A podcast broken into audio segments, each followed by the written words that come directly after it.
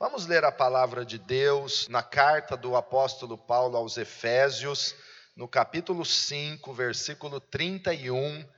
Por essa razão, o homem deixará pai e mãe e se unirá à sua mulher, e os dois se tornarão uma só carne. Diga comigo, por essa razão, o homem deixará pai e mãe e se unirá à sua mulher, e os dois se tornarão uma só carne.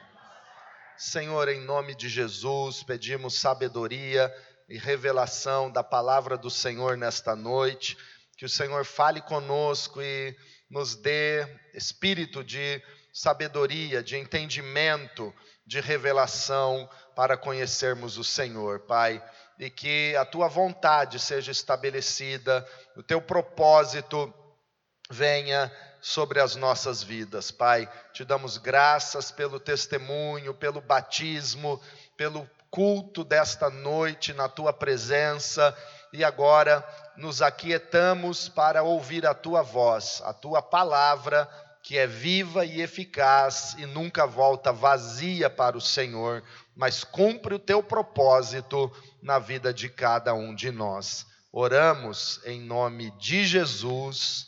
Amém. Graças a Deus. Deus tem falado comigo nesse texto há alguns dias e eu tenho dito, Senhor, eu vou preparar uma palavra e depois do projeto de vida vou pregar isso, porque nada aqui fala de superação, mas o Espírito Santo falando ao meu coração e eu orando e não vinha, não vinha outro texto, não vinha outro versículo, e eu senti que é para falar, é para ministrar hoje sobre esse texto tão fundamental da palavra de Deus, este texto tão glorioso das Escrituras que é a base da família, que estabelece o casamento, e casamento é uma instituição divina, criado por Deus, estabelecido por Deus. Esse texto de Efésios 5:31 é uma repetição de Gênesis 2, 24. Paulo, ele, ele cita, é uma citação no Novo Testamento de uma palavra lá do comecinho da Bíblia, Gênesis 2, quando está escrito exatamente a mesma coisa. Por esta razão, o homem deixará pai e mãe e se unirá à sua mulher, e os dois se tornarão uma só carne. Algumas coisas importantes eu quero falar com você com base nesse texto. Primeiro, sobre identidade. Esse texto nos fala sobre identidade. Homem e mulher. Diga comigo, identidade. O homem deixará pai e mãe e se unirá à sua mulher. Homem e mulher. Deus criou homem e mulher. E nós precisamos resgatar o que é a identidade da criação de Deus. Deus não criou outras coisas. Deus criou homem e mulher. Hoje o mundo quer pregar e quer é, inculcar na mente das pessoas que existem inúmeros gêneros. E se você observar a listagem de gêneros que as pessoas dizem que são hoje em dia, é, é uma lista enorme.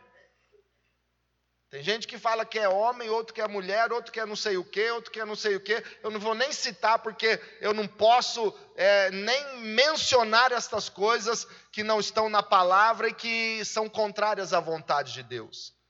Mas identidade, que é algo que Deus quer e vai ministrar sobre o povo dele nesta geração, tem a ver com saber quem você é em Cristo, saber quem você é em Deus. E Deus criou homem e mulher. Em Gênesis está escrito: Deus, Deus criou macho e fêmea, homem e mulher, varão e varoa foram criados pelo Senhor.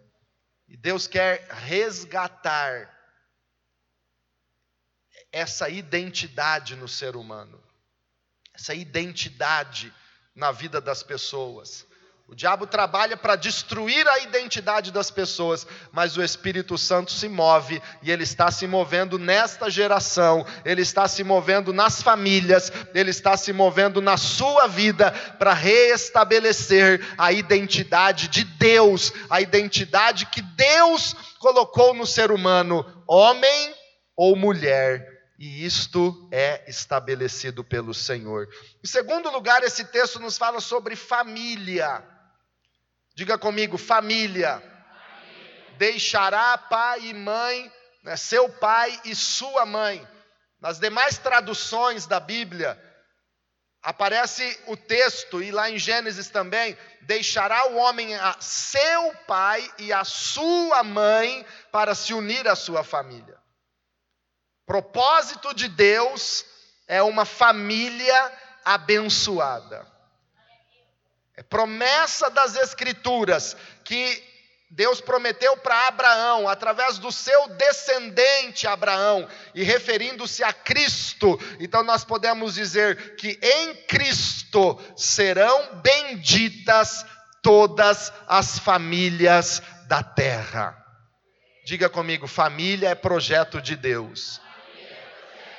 Em Cristo serão benditas todas as famílias da terra. Nós vemos como o mundo está é, em caos e a família tem se deteriorado, porque quantos homens têm deixado o seu pai e a sua mãe para se casar? Muitas vezes ele já deixou pai e mãe bem antes de se casar. Muitas vezes o pai já deixou a família antes do filho se casar, da filha se casar. Muitas vezes a mãe já abandonou a casa. Muitas vezes a família já se destituiu e o filho não está mais com o seu pai e com a sua mãe. Eu falo isso com tristeza. Há 40 anos atrás, ou 50 anos atrás, a maioria dos jovens, ele deixava o seu pai e a sua mãe para se casar.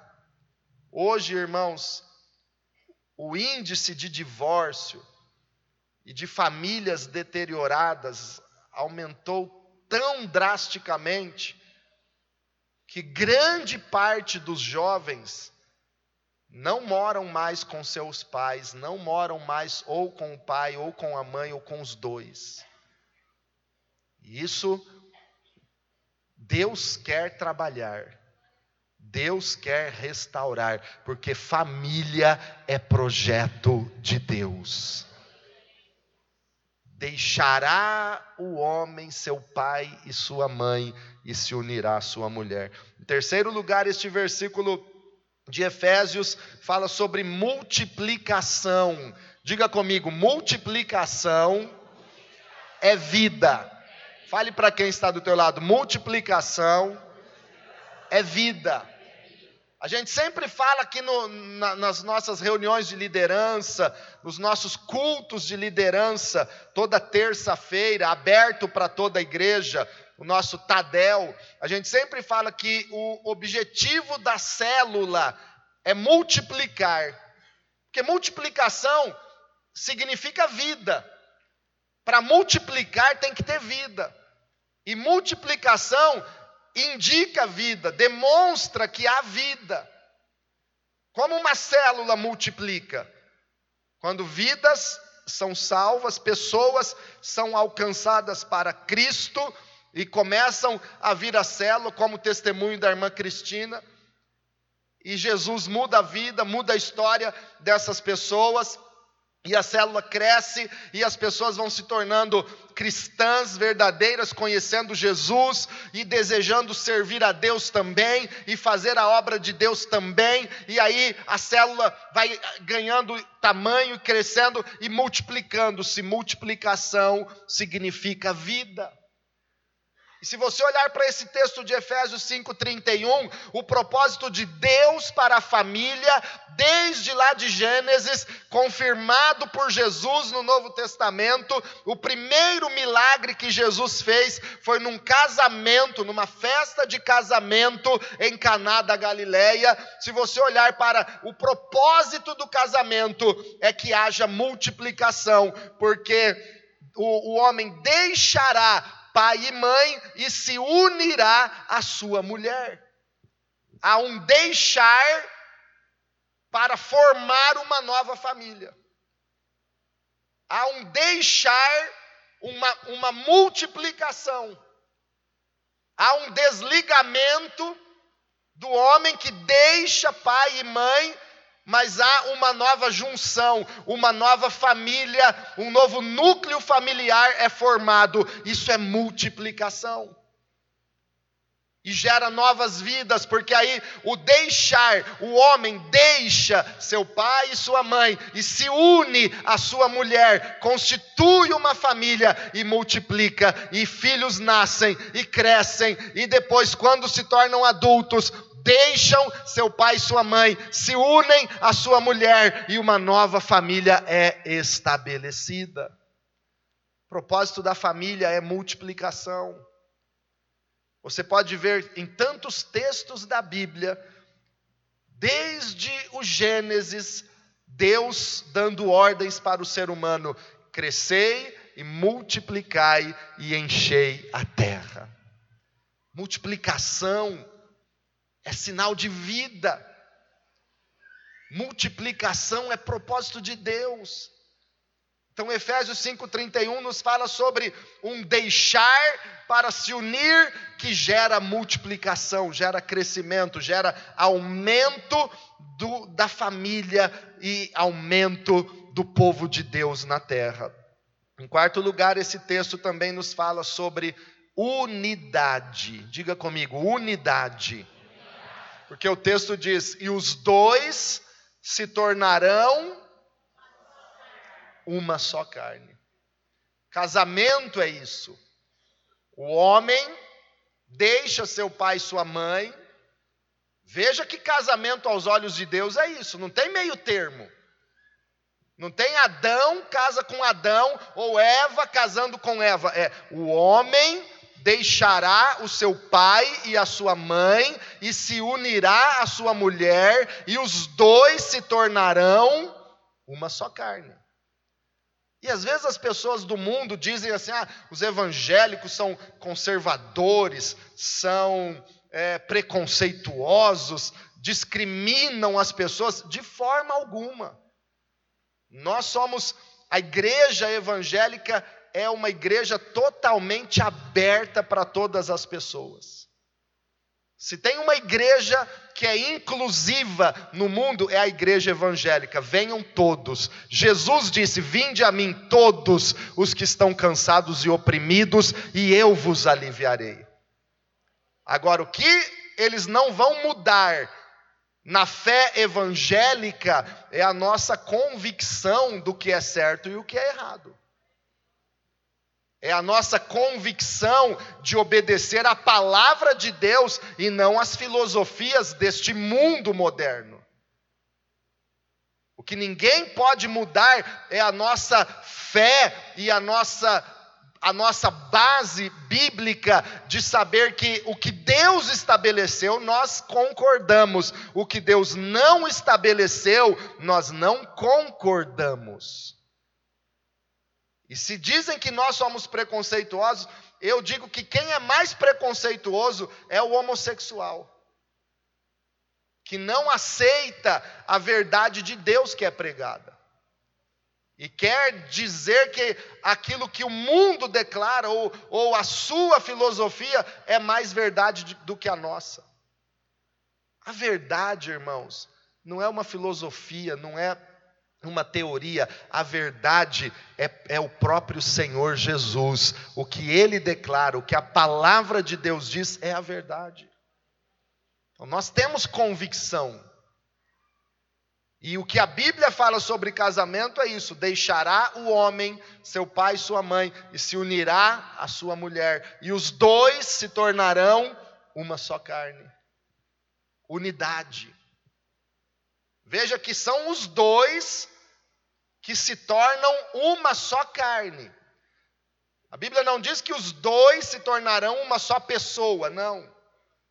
Cada um continua com a sua identidade com as suas características, com as suas diferenças. E homem e mulher são diferentes, muito diferentes um do outro.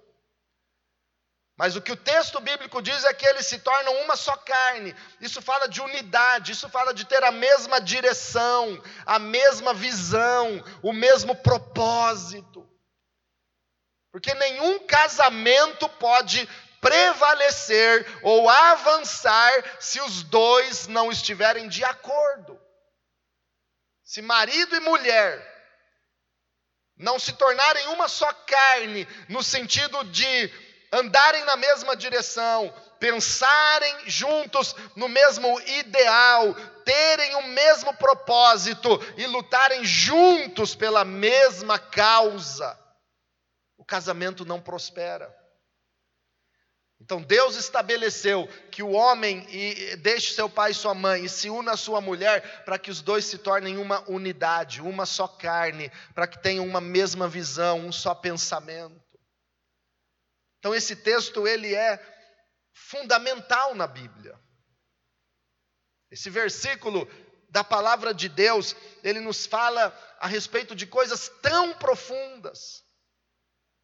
E é tão profundo que no próximo versículo, Efésios 5:32 diz: "Este é um mistério profundo". Diga comigo, este é um mistério profundo. Refiro-me, porém, a Cristo e à igreja. É um mistério tão profundo, porque ele é espelhado no relacionamento entre Cristo e a igreja. Como Deus planejou a união, o encontro, o casamento eterno entre Jesus Cristo e a igreja, assim Deus estabeleceu o casamento seguindo esse modelo, o modelo de Cristo e da igreja. Mesmo modelo. Jesus deixou o céu e veio a este mundo e se uniu a nós, deu a vida por nós, nos chamou para a salvação e se fez um só corpo conosco.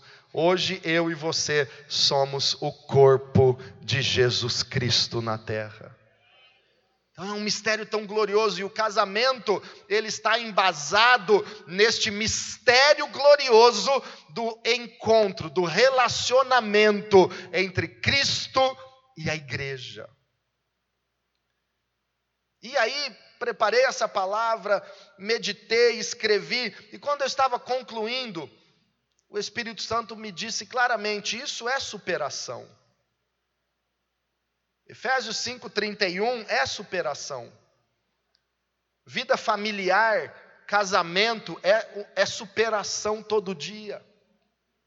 E eu concluo dizendo que para ter uma família e um casamento e uma vida abençoada é preciso superar algumas coisas. Primeiro, é preciso superar a cultura local. Diga comigo, cultura local a cultura da época, por mais que o mundo diga assim, não é, não é só homem e mulher, é tantas coisas, nós precisamos superar essa cultura, essa ideologia que o mundo tenta impor e ficarmos na verdade, seguirmos a verdade para superar toda a cultura local.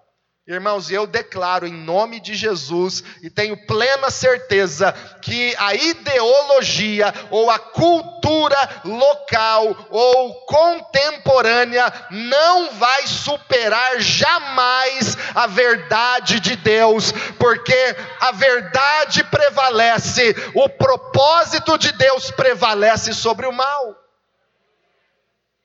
O homossexualismo cresceu numa época e acharam que iam dominar o mundo, mas de onde surgiu o homossexualismo, Sodoma e Gomorra, a cidade e a região foi destruída, mas o homossexualismo não conquistou a população daquela época. O homossexualismo cresceu no Império Romano, mas não dominou o mundo. O Império Romano caiu e o cristianismo continuou. E o homossexualismo tenta impor as suas filosofias e ideologias hoje, mas a palavra de Deus vai permanecer, porque Deus criou homem e mulher e a verdade de Deus prevalecerá. A verdade prevalece sobre toda cultura. Isso é superação. É necessário também superar o desejo de desistir. Tem que superar o desejo, porque para o homem deixar seu pai e sua mãe, se unir à sua mulher e manter o casamento, manter um casamento, para que os filhos, quando forem se casar, eles sejam abençoados e deixem a casa do seu pai e da sua mãe, é necessário muitas vezes ter que superar o desejo de desistir. Quantas vezes dá vontade de desistir? Quantas vezes no casamento o desejo de largar tudo vem de maneira forte? Eu não estou dizendo isso para quem já passou por essa dificuldade, mas estou dizendo para você de hoje em diante: permaneça, resista. Eu tive o privilégio de visitar o museu do pastor e evangelista Billy Graham. E eu já tinha até lido essa história, mas lá tem uma, uma história bem clara para todo mundo ver, de uma entrevista que fizeram com a esposa de, do Billy Graham, quando eles completaram bodas de ouro, 50 anos de casamento. Entrevistaram a mulher do Billy Graham. Quem já ouviu falar do Billy Graham? Maior evangelista do século XX. Milhões, milhões e milhões de pessoas se entregaram a Cristo através das pregações, do ministério do pastor Billy Graham. Aí entrevistaram a mulher dele quando completaram 50 anos de casamento. Senhora, alguma vez a senhora já teve vontade de separar-se do Billy Graham, do seu marido? Ela disse assim: Não, não, não, não, não. Vontade de separar dele, nunca. Mas vontade de matar ele eu já tive algumas vezes. Tem hora que dá vontade de, de chutar o balde, dá vontade de, de matar, dá vontade de dizer: Eu não aguento mais. Mas aí, irmãos, conta até um, dois, três, quatro, cinquenta, noventa, duzentos, mil deixa a dor passar, deixa a ira passar, deixa o novo dia passar. O choro pode durar uma noite, mas a alegria virá pela manhã, e o casamento vai suportar, e a bênção vai vir, e você vai vencer. Então, supere o desejo de desistir. Tem que superar. Casamento também, irmãos, e plano de Deus para casamento envolve superar a dependência humana. Supere a dependência dos seus pais. Até quando o nenezão vai ficar dependendo da mamadeira da mamãe e do papai? O texto diz: Deixará o homem, seu pai e sua mãe se unirá à sua mulher. Tem tempo do bebezinho mamar, tem tempo do jovenzinho ficar na, na cola do papai, da mamãe, na dependência, mas chega a hora de desmamar o bezerrão. Chega a hora que tem que trabalhar. Chega o momento que tem que deixar. O deixar aí não é abandonar, não é desonrar, não é, é não tem mais convívio, não, mas é, é, é o desmamar, é o cortar o cordão umbilical na, na vida financeira, na vida emocional. Aí o meninão, o bezerrão ou a meninona tem que desmamar e tem que, que constituir uma família de acordo com a vontade de Deus. É por isso que nós não aconselhamos que alguém se case e vá morar na casa da sogra, na casa dos pais, não. Quem casa, qual é o ditado? Quem casa quer casa. Porque tem que haver um deixar. Ah, mas não tem condição, pastor. Então, vai arrumar condição primeiro, para depois deixar e se unir à sua mulher e multiplicar desmamado crescido, maduro. Por isso, irmãos, já que é para rasgar o verbo hoje, vamos de uma vez. Adolescente ficar com namorico não tem estrutura emocional e nem financeira. É hora de estudar na adolescência, é hora de ter maturidade, de buscar Deus, de se encher mais e mais do Senhor. Vai namorar quando tem estrutura para casar quando tem condição. Vocês estão me ajudando, eu vou ficar empolgado, irmãos. Aleluia! Então é, é, é um deixar. Tem que haver um, um romper, um corte do cordão. Tem que romper. É rompimento, irmãos. Isso, isso é superação. É superação. Aleluia. Fale para quem está do teu lado, nós vamos superar tudo. Esse ano, em nome de Jesus. Aleluia. Vai superar. Aí casou, tá na bênção, tá casado, passou por um problema. Porque quando casa, irmãos, e até casar, a menina sempre está maquiadinha, bonitinha. O menino sempre está cheiroso, perfumado. Aí depois casa, dorme a noite inteira, acorda, tudo descabelada, tudo feio. Aí entra na realidade. Da expectativa cai na realidade. Um mês de casamento, suportar o ronco da pessoa amada. Aí começa a entrar nas realidades da vida. O, o, o, Wagner mandou um vídeo do Cláudio Duarte hoje, eu, eu fiquei inspirado. Né? Aí vai, vai entrando na realidade, irmãos, e vai vendo que o que sustenta o casamento é o amor e não paixão.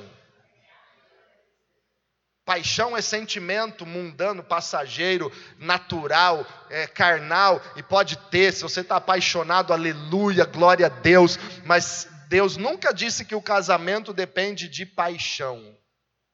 E algumas pessoas dão uma desculpa assim: ah, eu, eu não amo mais você, por isso eu vou separar. Que você está dizendo é que talvez não tenha mais aquela paixão que tinha no começo, mas amor, eu tenho certeza que tem aí dentro sim, porque o amor é Deus que coloca, o amor é de Deus, o amor não é um sentimento é apaixonado, o amor é um sentimento que Deus coloca de, de sacrifício, de, de razão, de estar junto, porque Deus estabeleceu o casamento. Deus colocou o amor. E Deus é amor. Se alguém confessa, eu não tenho mais amor, deveria então dizer, eu não tenho mais Deus no meu coração. Porque quem ama, conhece a Deus. Quem não ama, não conhece a Deus. É o que está na Bíblia. Se não ama o teu irmão, a tua esposa, o teu marido, a quem vê, como pode dizer que ama a Deus a quem não vê? Então, esse texto, irmãos, é superação de toda a dependência, de toda coisa, de toda a cultura da época, de todo o desejo de desistir, e também é superação dos desacordos e das discórdias. Porque para se tornar uma só carne, dois seres humanos, homem e mulher, que são diferentes por essência, por natureza, um foi feito do barro, outra foi feita do osso. Já dá para sentir as diferenças logo na, no material da criação. O homem, qualquer coisinha, qualquer dorzinha derruba. A mulher é mais forte. Eu digo também, ela veio do osso, o homem veio do barro, o homem tem que ser mais mole. O homem é mais molão. Mas a mulher tem que ter paciência, porque a mulher sábia edifica a sua casa, a tola destrói com as próprias mãos. O homem tem que ser temente a Deus, tem que ser o sacerdote da família, não tem que ser empurrado pela mulher para pegar no tranco para ver se vem na igreja, não. O homem tem que ser aquele que tem a palavra e diz: vamos para a igreja, vamos hoje servir e cultuar a Deus, porque sem Deus nessa casa nós não somos nada. Família, é unidade é acordo. Então, para dois diferentes se tornarem uma só carne, terem a mesma visão, andarem em aliança e em acordo, tem que superar os desacordos e as discórdias. E quem quer ter um ano de superação no casamento, na família, fica de pé, vamos orar. Aleluia, Jesus. Fale se você tem alguém da tua família aí, pode declarar: esse ano vai ser de superação na nossa família. Nome de Jesus. Nós vamos superar a cultura da época, do mundo, o desejo de desistir, a dependência humana. Irmãos, você não depende do teu patrão, da tua patroa. Tem que honrar o seu patrão, a sua patroa, de onde vem o teu salário, sim, mas você depende de Deus. Se uma porta se fechar, Deus vai abrir outras melhores, porque ele é quem te dá o sustento e o pão de cada dia. Aleluia! Então diga comigo: deixará o homem seu pai e sua mãe e se unirá à sua mulher, e os dois se tornarão uma só carne. Aleluia.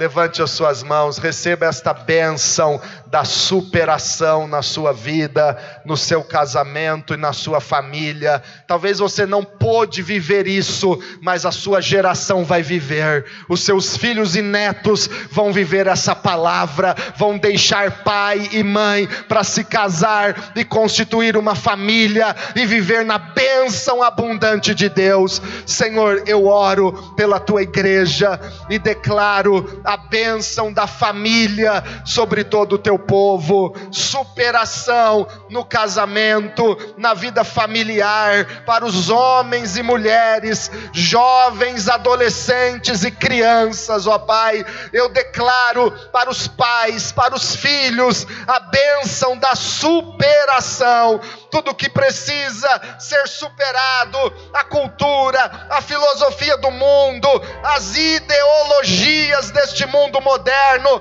que o Senhor nos dê sabedoria e força para superar, para continuar na verdade da tua palavra, que nós tenhamos força para superar toda vontade de desistir, todo pensamento de desânimo, que nós tenhamos forças para superar, meu Deus, tudo aquilo que nos impede de fazer a tua vontade, todo desacordo, toda discórdia, nós superamos toda dependência humana, toda preocupação com os dias presentes, porque o Senhor é o nosso Deus, o Senhor é o meu pastor e nada me faltará. Aleluia! Aleluia! Louve o nome de Jesus, irmãos. Dá glórias a Ele porque Ele reina.